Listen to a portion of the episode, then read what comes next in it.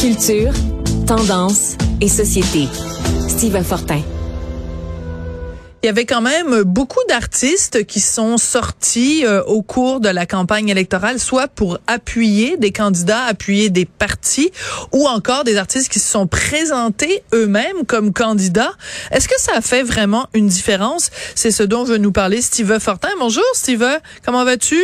Oui, salut. Ben ça va très bien. Euh, c'est ça. Courte nuit euh, parce que je sais pas. J'ai je suis resté vraiment collé, scotché euh, jusqu'à la jusqu'à la toute fin pour voir les, les discours et tout ça. Euh, malgré tout, j'ai trouvé euh, j'ai trouvé la soirée intéressante électorale hier très intéressante. Alors, parle-moi des artistes parce que, bon, c'est évident, ça fait des années qu'on a noté ce phénomène-là, que on n'est plus comme dans les années 70 où tu avais une Pauline Julien. bon, tu avais des gens qui appuyaient un parti, puis là, les gens dans la population, le public suivait. En 2022, c'est pas parce qu'il y a Daniel Boucher nous dit de voter PQ qu'on va aller voter PQ. Mais est-ce qu'il y a des particularités quand même à cette campagne-ci?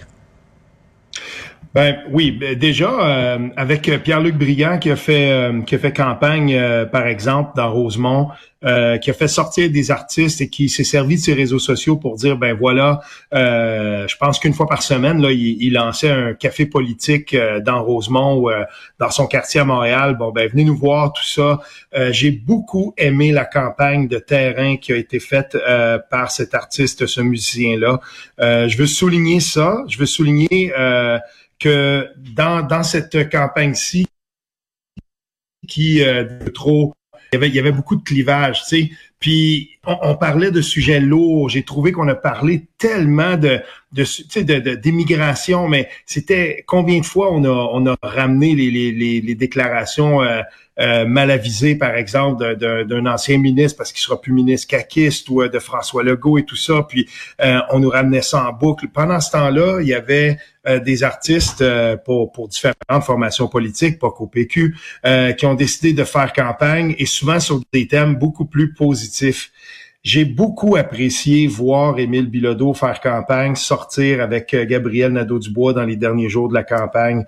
Je trouvais qu'il y avait quelque chose là-dedans qui était rafraîchissant.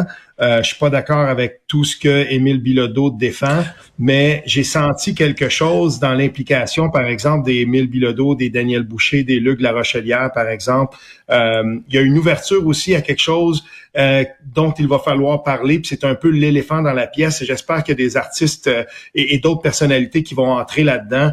l'éléphant dans la pièce, c'est que les progressistes, les, les, les, indépendantistes, pour ce qui en reste, mais les progressistes aussi, sont vraiment divisés mais par la voix de certains artistes, on dit ben il serait peut-être temps de commencer à regarder qu'est-ce qu'on peut faire pour rapprocher, euh, par exemple, le Parti québécois et euh, Québec solidaire, même s'il y a eu des échecs. Ben oui, mais ils l'ont, ils l'ont, et il y a eu une main tendue. Rappelle-toi, Jean-François Lisée, et, ils sont fait, ben ça a fini en coup de cochon. Alors euh, aujourd'hui, euh, d'ailleurs, il y a beaucoup de gens qui ont remarqué hier dans son discours de victoire-défaite, là, on ne sait pas trop comment appeler ça, ces mhm. discours-là, parce que tous les tous les autres partis à part la CAQ étaient tous perdants. Mais enfin bref, Gabriel Nadeau-Dubois a fait tout un discours et c'est Jean-François Lisée sur les médias sociaux qui a souligné à quel point il n'a pas mentionné à un seul moment l'indépendance.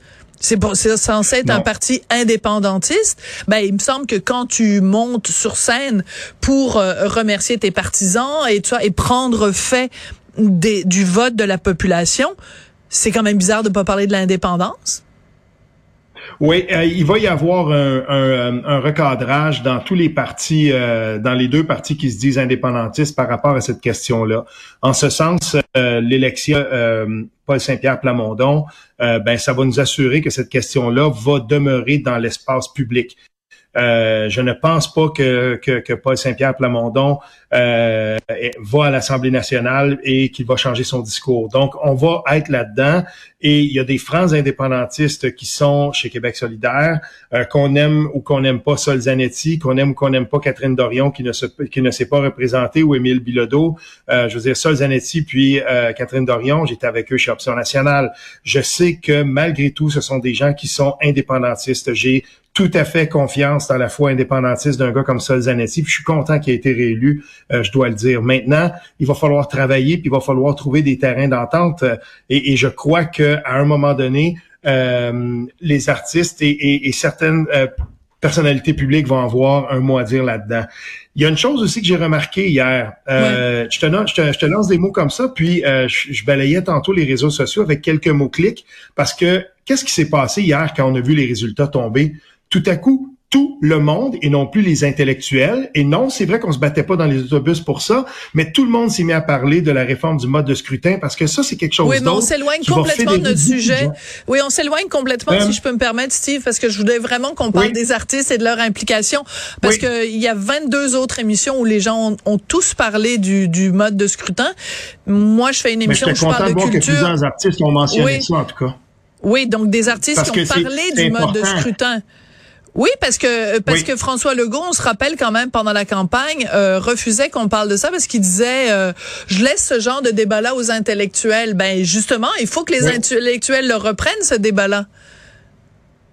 Oui, ils vont le reprendre, mais quand tu as Annie Soleil Proto, Guillaume Lepage, Danny Turcotte, des gens qui ont des grosses, grosses tribunes qui disent encore hier, hier soir, euh, ben voilà, c'est brisé. Ben tant mieux, on le met dans l'espace public. C'est, on a aussi besoin des, des, artistes une fois de temps en temps, des gens qui ont des immenses tribunes euh, comme Guillaume Lepage et, et, qui le fait qu'ils mentionnent ça puis qu'ils mettent ça à l'agenda, je trouve ça intéressant. Je trouve que ça vaut la peine quand même d'être rappelé parce que euh, ça sera sur la ça, ça, va être sur le radar. Et, pour terminer avec euh, avec l'implication des artistes dans la campagne électorale, je veux quand même le dire, euh, ça faisait longtemps que j'avais vu autant d'artistes prendre par exemple le clavier et dire voilà moi j'ai voté pour un tel parti, puis euh, en faire des longs statuts et dire ça, ça fait du bien pendant cette campagne-là. Et tant mieux si ça se produit parce que euh, on a besoin de redorer le blason de la politique avec un grand P, si on veut. Mm-hmm. Et, et c'est certainement pas euh, dans, dans en tout cas, le, mandat qu'on a donné à la CAC en ce moment, là,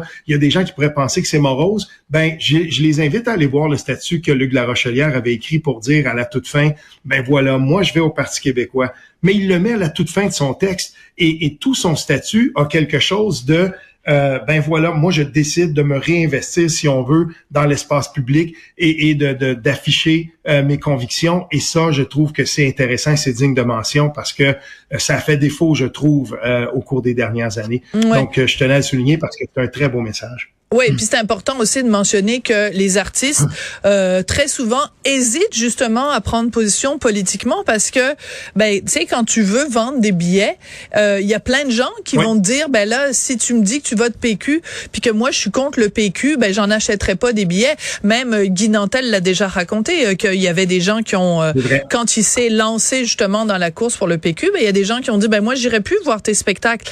Donc c'est un risque à chaque fois qu'un artiste prend position politiquement, c'est un risque. Il y en a certains qui l'assument et d'autres pas.